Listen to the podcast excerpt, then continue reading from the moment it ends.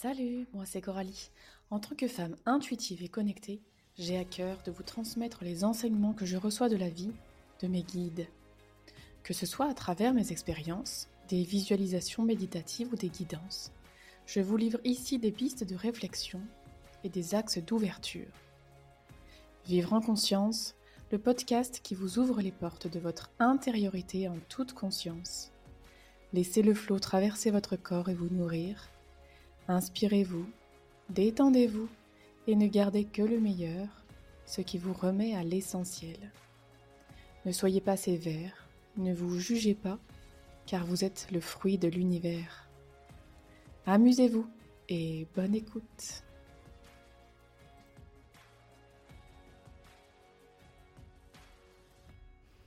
Bonjour à tous et bienvenue dans ce tout premier épisode Vivre en conscience. Je suis extrêmement ravie de vous retrouver aujourd'hui et j'avais naturellement envie de vous parler de mon parcours, comment j'en suis euh, arrivée à euh, ce métier d'éveilleuse, de, de guide d'éveil spirituel, d'accompagnante sur ce chemin de conscience qui m'épanouit vraiment euh, au quotidien et hum, mes deux outils principaux, euh, c'est l'intuition.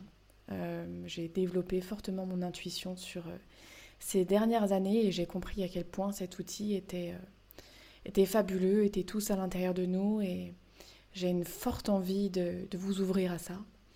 Et mon second pilier, on va dire, c'est le tarot de Marseille qui m'aide à, à, descendre en fait un petit peu plus profondément à soulever les sagesses qui sont euh, les sagesses de la vie, qui sont inclus dans ce, dans ce jeu euh, vibratoire très fort.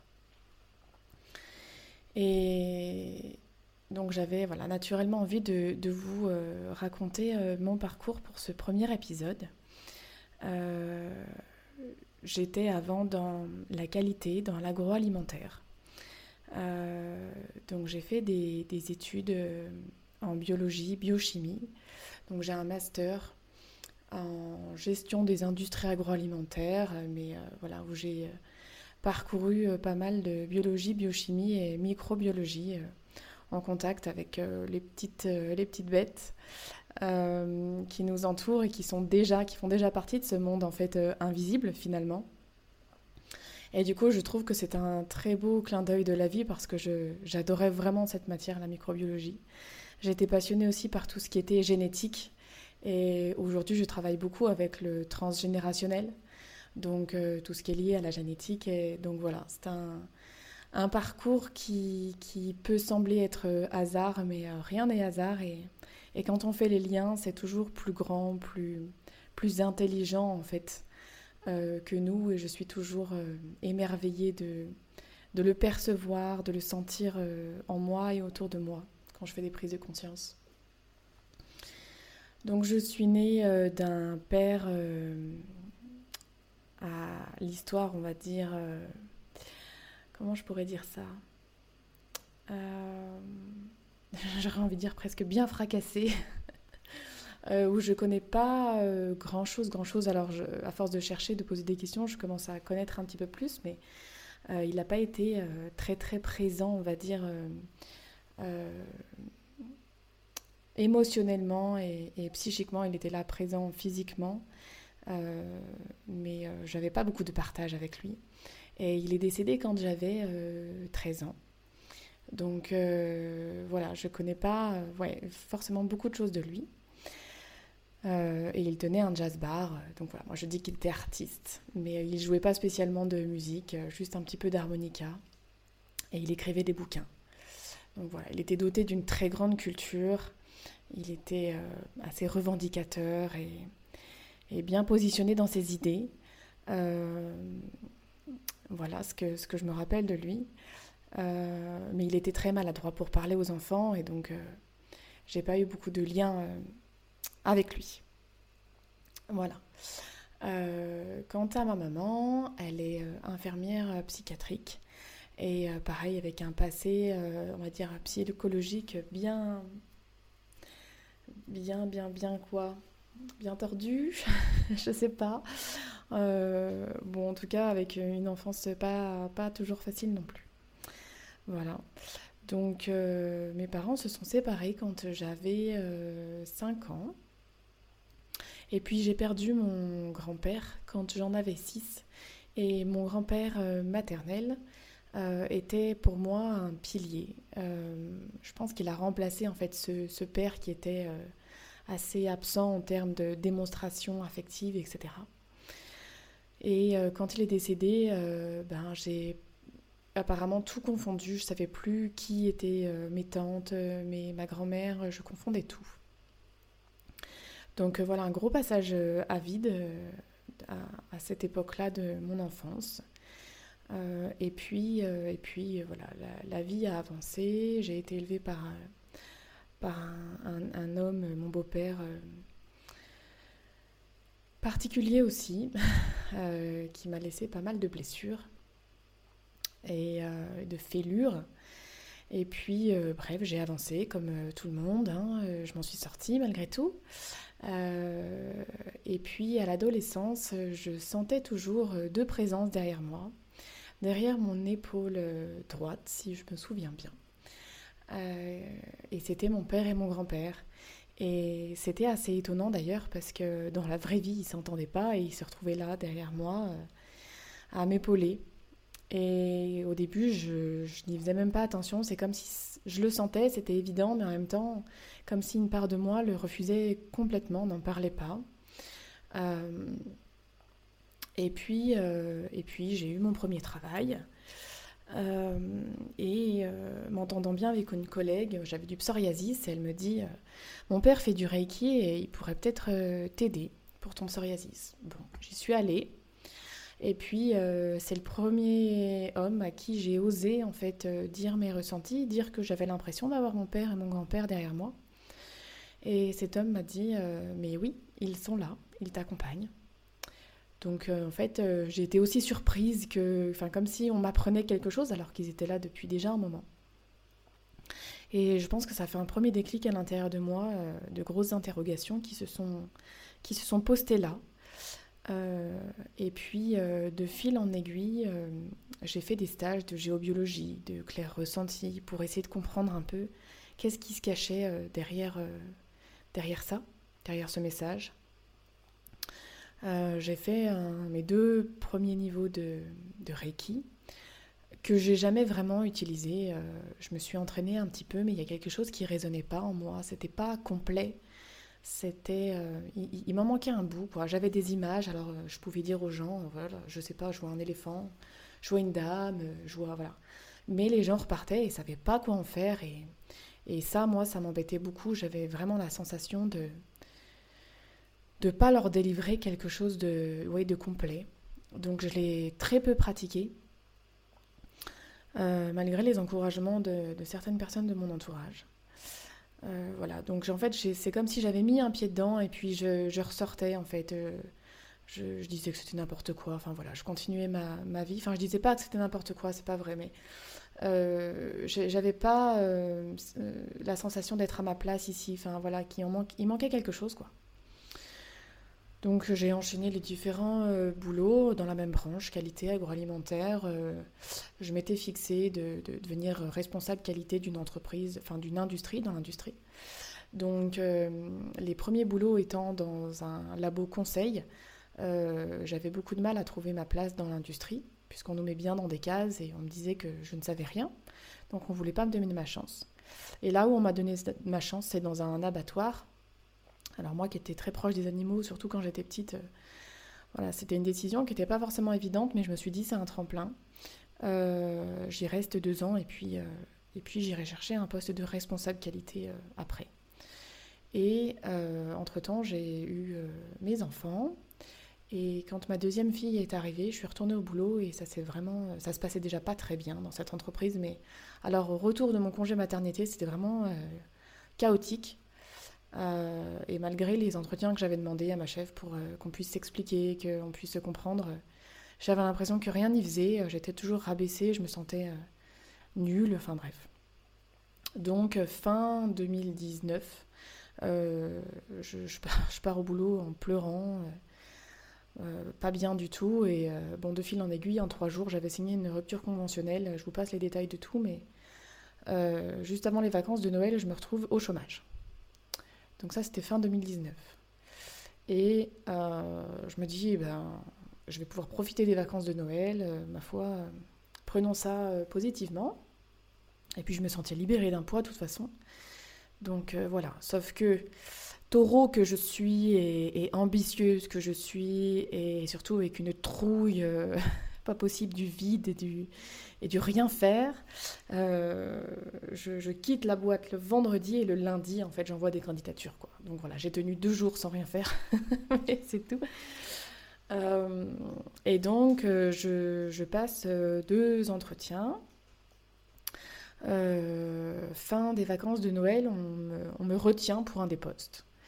Et en fait, je ne sais pas ce qui me prend, mais je dis bah non, en fait, non, non, je le sens pas. Je, je, ne souhaite pas en fait répondre positivement finalement au poste, alors que sur le papier, c'était tout ce dont je rêvais, une petite biscuiterie. Euh, il fallait que je sois responsable qualité, mais en gros, j'étais aussi un peu le bras droit de la, patronne qui devait aller euh, faire du, commercial et prospecter pour vendre ses, biscuits. Euh, donc moi qui suis très gourmande, enfin voilà, en termes qualité, c'était pas, il n'y a pas de grosse responsabilité, parce que c'était du cuit, enfin voilà, c'était vraiment jouable sur le papier, c'était le poste rêvé. Et du coup, je, ne comprends pas le jour où elle m'appelle, ou plus fort que moi presque, je dis bah non, non, non, je, ne veux pas y aller quoi. Incompréhensible, bref. Et elle me dit, bah, écoutez, c'est pas grave, on fait un deuxième entretien, euh, si vous voulez, euh, avec une autre personne, etc. Bon, bah, je dis, ok, ça marche. Parce que quand même, à l'intérieur de moi, je me disais, bon, c'est quand même le poste rêvé, qu'est-ce que tu fais, quoi? Voilà, le deuxième entretien que j'ai passé, euh, je j'ai pas été retenue, j'étais la deuxième, bref, j'ai pas été retenue. Et donc, bah, j'étais chez moi à rien faire, à attendre, et j'avais fortement envie d'écrire. Ça me demandait vraiment de prendre un papier, un crayon, et sans comprendre pourquoi, je le faisais. Et j'écrivais. Et j'écrivais des mots, je ne voyais pas pourquoi, je ne comprenais pas. Et puis un jour, sur le canapé, en fait, je reçois, euh, j'entends le mot à l'intérieur de moi, kinésio. Et ce jour-là, euh, je me dis kiné, mais non, je veux pas faire kiné, vraiment, ça résonne pas du tout, quoi. Je, ne comprends pas, je comprends pas pourquoi on m'envoie ça. Et, comme si c'était évident qu'on m'envoyait quelque chose, quoi. Euh, alors que jusque-là, j'avais jamais rien entendu. J'avais eu des, visions, je, voyais des choses quand je faisais du reiki, mais uniquement quand je faisais du, reiki et que je posais mes mains, mais c'est tout. Sinon, le reste du temps, j'avais aucune info. Euh, je me sentais pas du tout connectée ou quoi que ce soit, moi. Et puis deux jours après, je me retrouve sur un site www.kinésiologie.com, quelque chose dans le genre. Et là, je dis punaise, mais c'est ça que j'ai entendu en fait kinésiologie. Et moi, j'ai jamais entendu ce mot de ma vie. Je n'avais jamais été voir un kinésio, on m'en avait jamais parlé, je connaissais pas la kinésiologie, vraiment pas. Et euh, donc je vais voir sur internet kinésiologie. Euh, et en fait, quand je lis l'explication, quand je vois ce que c'est à l'intérieur, ça fait waouh, mais c'est ça que je veux faire en fait.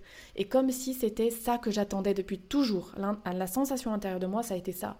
Waouh, mais c'est vraiment ça que je veux. Et, comme si dans le Reiki, je comprenais qu'est-ce qui me manquait. Euh, mais même maintenant, je ne saurais pas le définir, mais comme si voilà, je, j'avais enfin trouvé ce qui me correspondait pleinement. Donc mon mari rentre le soir et je lui dis, je lui dis bon ben j'ai trouvé, je vais faire une école de kinésiologie.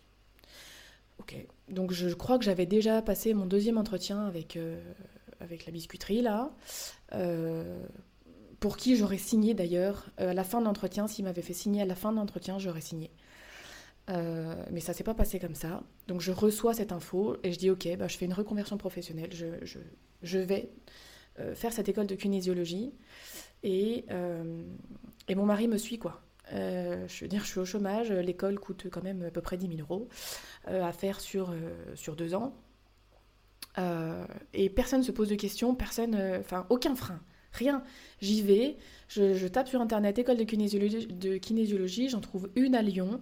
Je m'inscris, euh, je vais voir euh, le directeur de l'école. Euh, enfin voilà, 15 jours après, je commence les cours. Ou un mois après, enfin je sais plus trop, enfin voilà, très rapidement. Entre-temps, la biscuiterie me rappelle pour me dire que je suis de nouveau prise parce qu'ils avaient fait des entretiens avec d'autres, comme j'avais j'avais dit que j'étais pas sûre, ils avaient revu d'autres personnes et une nouvelle fois, je suis prise à ce, à ce truc et je dis non. Une nouvelle fois en disant, bah non, je viens pas, je fais une reconversion professionnelle. Donc quelque chose qui me ressemble pas, quoi. Je suis, je veux dire, quelqu'un de, j'ai fait, je, fais un cursus scientifique, je suis rationnelle, vécu dans une famille complètement athée. Euh, donc vraiment, c'était, ça me correspondait presque pas, quoi. C'était pas moi de faire ça. Et encore aujourd'hui, je me dis, mais à quel moment j'ai pris la décision de me lancer là-dedans? Euh, Donc voilà, quand l'appel est là, vraiment, c'est une évidence et ça peut pas être autrement, quoi. Donc je commence euh, l'école de kinésiologie, je retombe dans des cours du coup de physiologie, d'anatomie, des choses que j'avais déjà vues, euh, enfin pas l'anatomie mais en tout cas la physiologie, je, retombais dans mes cours de fac quoi, vraiment. Euh, donc c'était drôle. Et il y avait un stage, intuition, parce qu'il y avait des stages optionnels, donc c'était un stage optionnel de 9 jours, découpé en 4 et 5 jours. Euh, qui m'appelait. Et je me disais, mais pourquoi Et pourquoi je veux faire ça? Et surtout qu'intuition, je savais même pas vraiment ce que c'était en fait. Enfin, je, le mot était, était flou pour moi. Donc je dis non, non, enfin, ça va me coûter euh, très cher. Euh, c'est optionnel, enfin, c'est quelque chose qu'on fait plutôt à la fin. Enfin voilà, ma raison vraiment me disait, ben non, non, non, Coralie, tu vas pas faire ça. Donc j'avais mis de côté. Et puis 15 jours avant la date de ce stage, eh ben, de nouveau quelque chose de très fort en me disant bah si, il faut que j'y aille. C'est comme si j'ai pas le choix, il faut que j'y aille quoi. Donc je, je, m'inscris du coup finalement. Euh, j'y vais. Et en fait, ces neuf jours ont été comme une révélation. Euh, ça a été, euh, ça s'est ouvert à l'intérieur de moi. Je me suis sentie complète en sortant de, ce stage. Je comprenais mes visions, qu'est-ce que je pouvais en faire, comment je pouvais les, les, les associer à la vie réelle de la personne, concrètement. Euh, comment je pouvais me connecter à la personne. Enfin, j'ai compris énormément de choses. Et quand je vous en parle là, je, tremble vraiment de, partout. Euh, et il y avait énormément de peur euh, parce que les années précédentes, quand quand je me suis formée au Reiki, au clair ressenti, géobiologie, tout ça, je sentais les âmes forts. je, les percevais. Je les faisais monter sans le savoir. Euh, et j'en avais très peur. J'avais très peur surtout de les voir. Je ne sais pas pourquoi, mais j'avais extrêmement peur de les voir en vrai, enfin à l'extérieur de moi, quoi. pas en vision à l'intérieur, mais qu'elles se projettent à l'extérieur. Et donc quand je parle de ça à la, dame, à la formatrice qui faisait ce, cours intuition, elle me dit, écoute, euh, par rapport à toutes tes peurs, va voir une, une amie à moi qui forme en magnétisme, elle saura t'aider. Et moi, le magnétisme, ça ne m'appelait pas du tout, du tout. Euh. Donc j'avais mis l'info un peu de côté.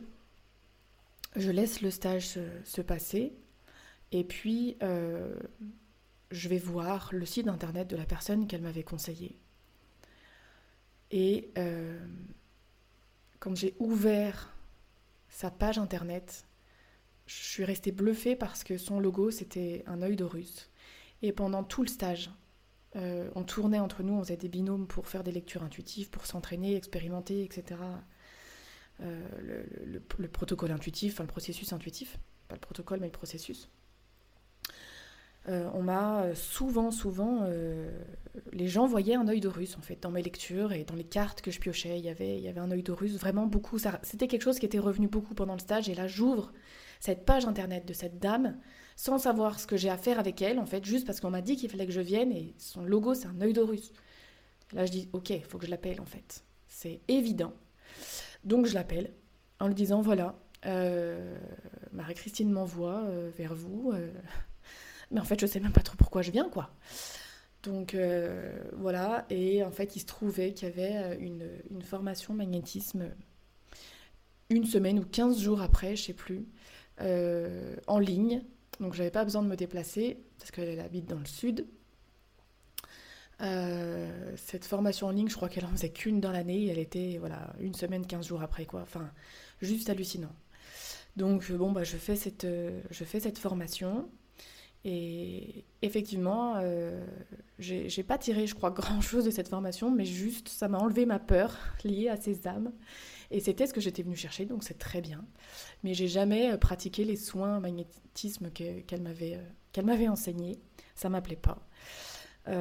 par contre, j'ai compris voilà, que, que j'avais le pouvoir, en tout cas la capacité de, de, dire non si je voulais pas que les âmes viennent me déranger, de, de pouvoir mettre mes limites en fait sur mon lieu, de pouvoir mettre mes limites sur mon corps. Donc euh, après ce stage, je me suis sentie ben, encore plus complète, avec moins de peur, euh, plus, plus vaillante, plus conquérante encore, je ne sais pas trop comment dire.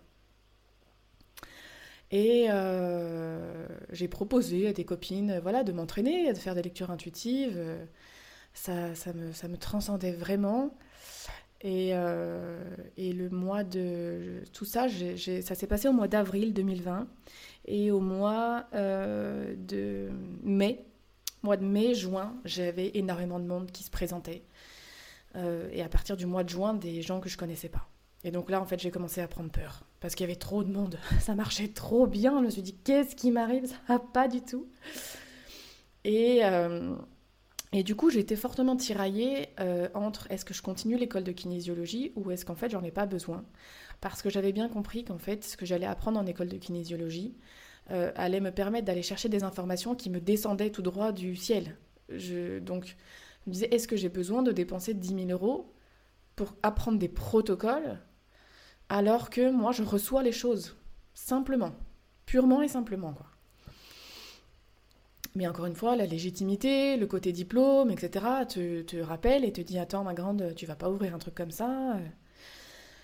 Donc, énormément de questionnements sur cette période-là de, de mai-juin.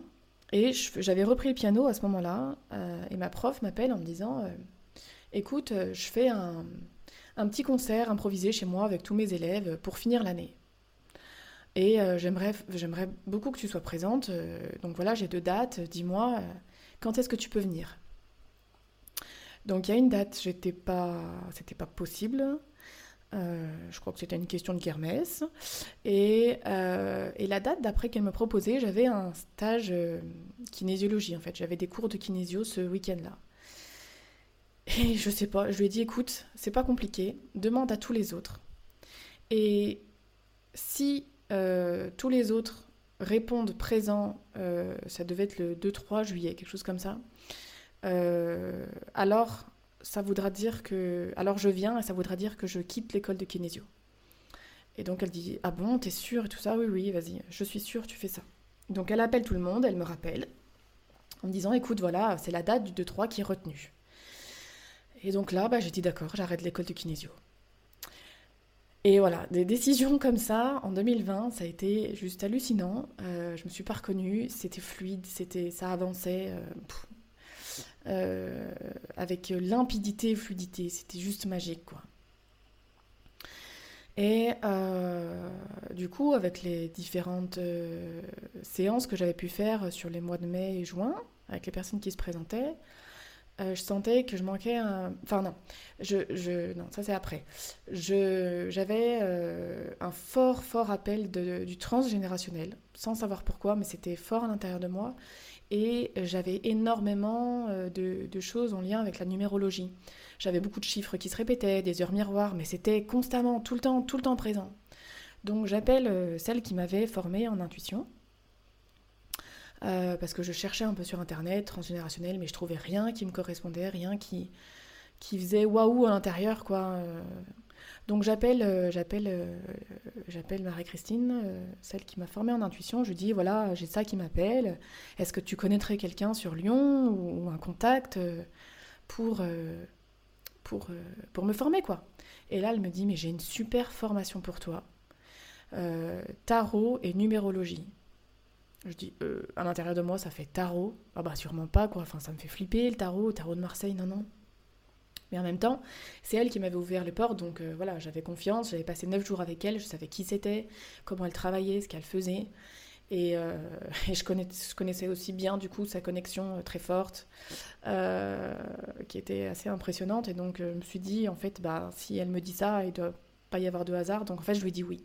À l'intérieur de moi, ça disait non, mais moi j'ai dit oui. et, et, donc je m'embarque dans une formation qui se déroulait sur neuf mois, un week-end par mois et où on balayait euh, voilà, ben, tous les arcanes euh, du tarot de Marseille, et, en lien avec la numérologie euh, kabbalistique. Donc bah, ça a été une révélation, une, enfin, une énième révélation, cette, formation. donc voilà, bah, au cours des, neuf mois qu'on suivit, je me, je me, suis formée, mais entre-temps, j'avais l'impression de manquer de structure dans les séances que je faisais. Donc, euh, comme une évidence, il fallait que je fasse euh, formation coaching. Et Marie-Christine faisait une formation coaching. Donc, euh, me dit sauf qu'il faut venir à Lanzarote pour faire ça, parce qu'elle habitait à Lanzarote à ce moment-là. Donc, bah, me voilà partie au mois d'octobre faire une semaine de formation coaching à Lanzarote. voilà. Et puis, et puis, pendant cette formation, Je lui dis, ah, bah, j'ai vu que tu, faisais une dernière formation PNL. Euh, euh, voilà, la PNL, je sais pas pourquoi, il y a quelque chose qui m'appelle avec ça, mais je ne sais même pas trop ce que c'est. Euh. je sais que j'avais acheté un bouquin des années en arrière parce que quelqu'un que j'avais rencontré dans le cadre du travail m'avait parlé de ça et donc ça m'avait intrigué. Je l'avais acheté, mais je l'avais jamais lu. Et voilà, on me disait, ça m'a interpellé que tu fasses ce, truc, mais c'était encore une somme euh, faramineuse. Euh, j'avais déjà dépensé quand même pas mal. Euh, j'avais déjà pas mal d'outils en ma possession.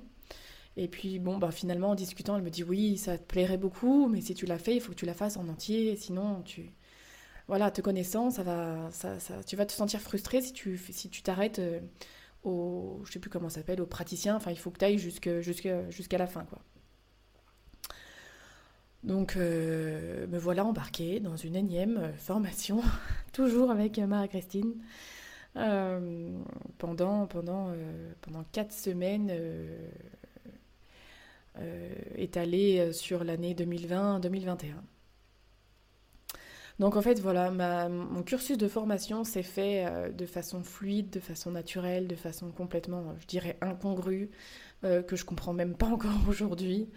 Et, euh, et, entre-temps, voilà, euh, parmi tout ça, euh, je, me sens comme enseignée par la vie, en fait. J'ai cette faculté de descendre à l'intérieur de moi pour en saisir les compréhensions de vie, pour en saisir les mémoires, qu'elles soient transgénérationnelles ou qu'elles soient karmiques. J'arrive à naviguer entre les différents mondes pour capter l'information utile euh, à la guérison de la personne. Et je suis encore aujourd'hui bluffée par, euh, par tout ce que je peux capter et ce que je peux dire aux gens qui est juste à chaque fois bluffant de vérité. Euh, et qui me sert au quotidien, mais, mais tellement. J'arrive à, lever énormément de choses en autonomie, en fait, toute seule. Et quand je sens que j'ai besoin d'aide, bah, je le sens et j'y vais, quoi. Donc euh, j'ai énormément travaillé euh, sur la colère qui était en moi. Euh, parce que avec ma maman, c'était épidermique. Dès qu'elle rentrait dans la pièce, je sais pas, ça me ça m'irrissait le poil. Tout se contractait à l'intérieur de moi et je, je, comprenais pas pourquoi. Donc je me disais, il y a forcément, il s'est passé quelque chose, quoi. Et, pourtant, la discussion était quand même assez ouverte. Avec elle. Alors elle m'a dévoilé des secrets, des choses qui effectivement sont heurtantes. Euh, et un jour, je lui dit, mais j'ai l'impression que tu m'as pas tout dit, je, sentais un secret. Euh, et voilà, dans ma famille, cette notion de non-dit, de secret est très forte.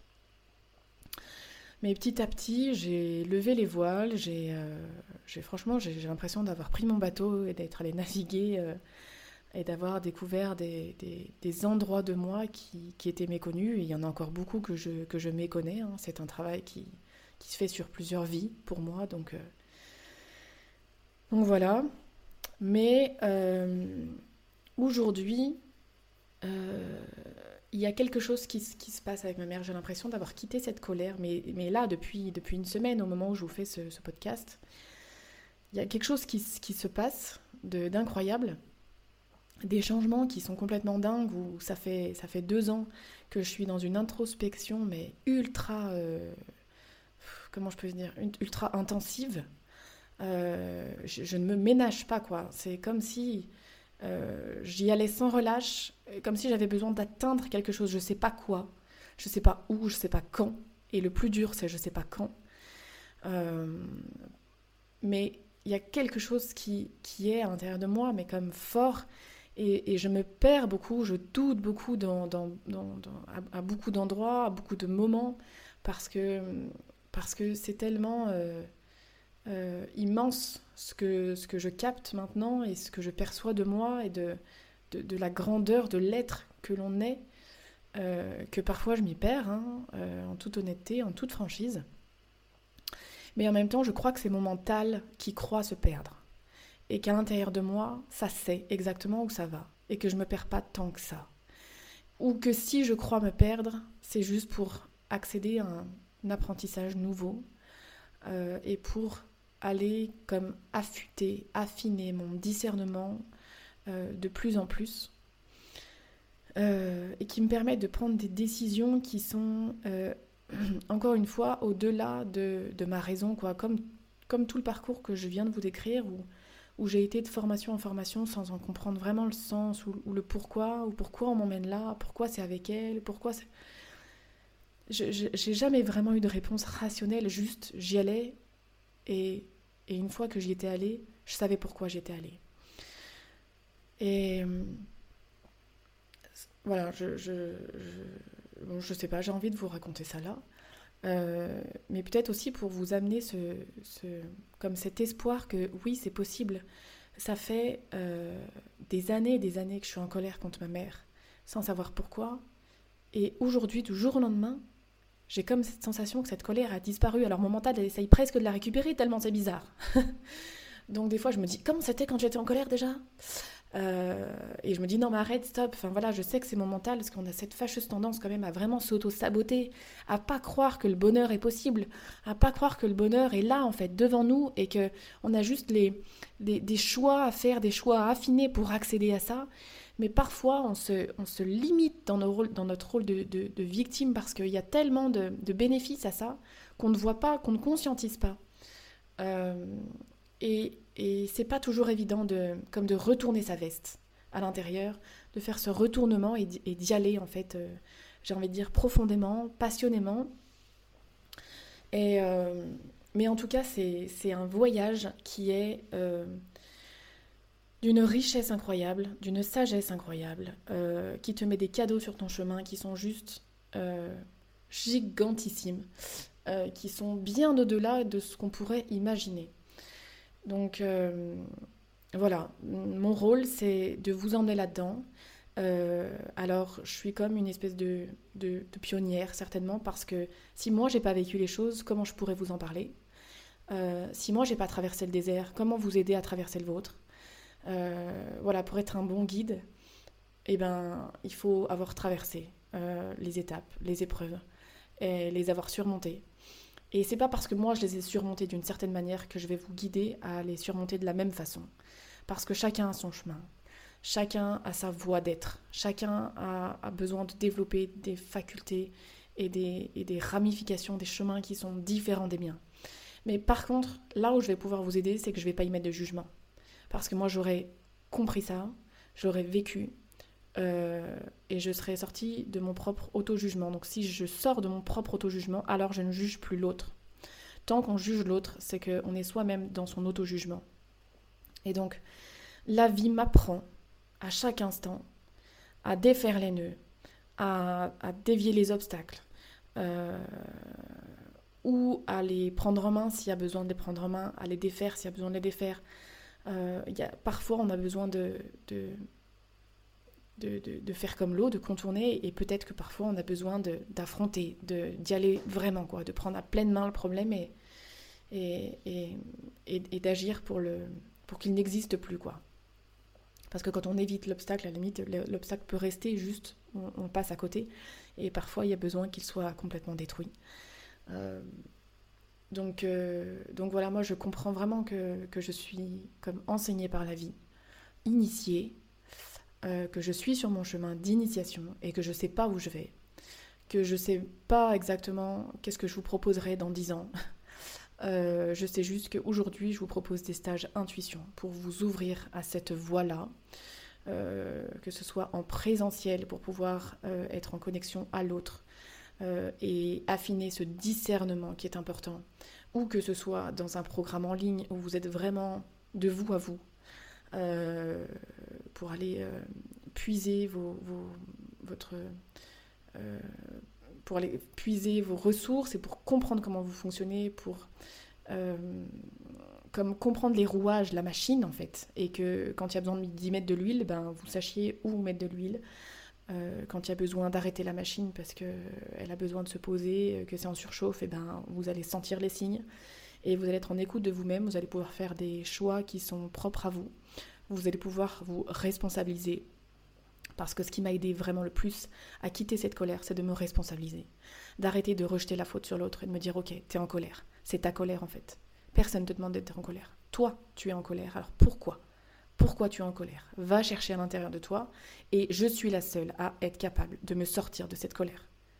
Je n'attends rien de personne parce que personne ne m'a demandé d'être en colère.